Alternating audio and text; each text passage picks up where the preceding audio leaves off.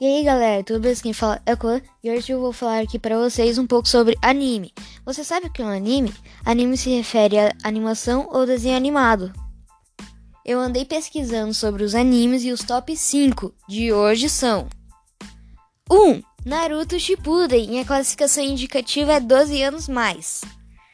Dois anos e meio se passaram após a partida de Naruto e Jiraiya de Konoha para um treinamento.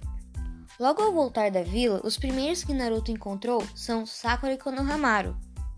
Agora, Naruto e seus amigos não precisam se preocupar apenas com o resgate de Sasuke, mas também com uma organização chamada Akatsuki, que está atrás dos Jinchurix. E ao longo da série existem outros acontecimentos. E um dos pontos que atraem o público é a variedade de personagens do anime. Existem vários tipos de personalidades, desde os mais engraçados e estabanados e os mais sérios e rigorosos. 2. The Promised Neverland A Prometida Terra Nunca é uma série de mangá cuja classificação é 16 anos. Três crianças descobrem que o orfanato que eles viviam não era o que eles pensavam. E agora terão que liderar o, o grupo todo em um arriscado plano de fuga. E os protagonistas são Emma, Norman e o garoto Ray. Esta foi uma série muito comentada em 2019.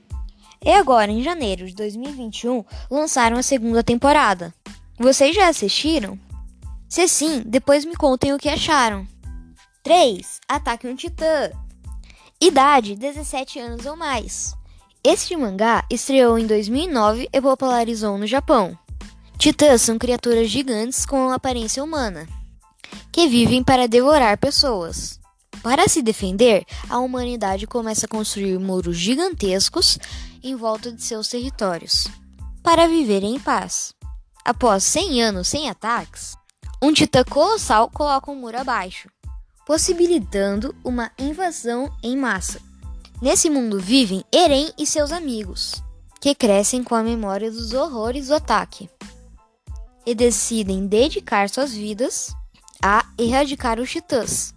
Número 4. Death Note.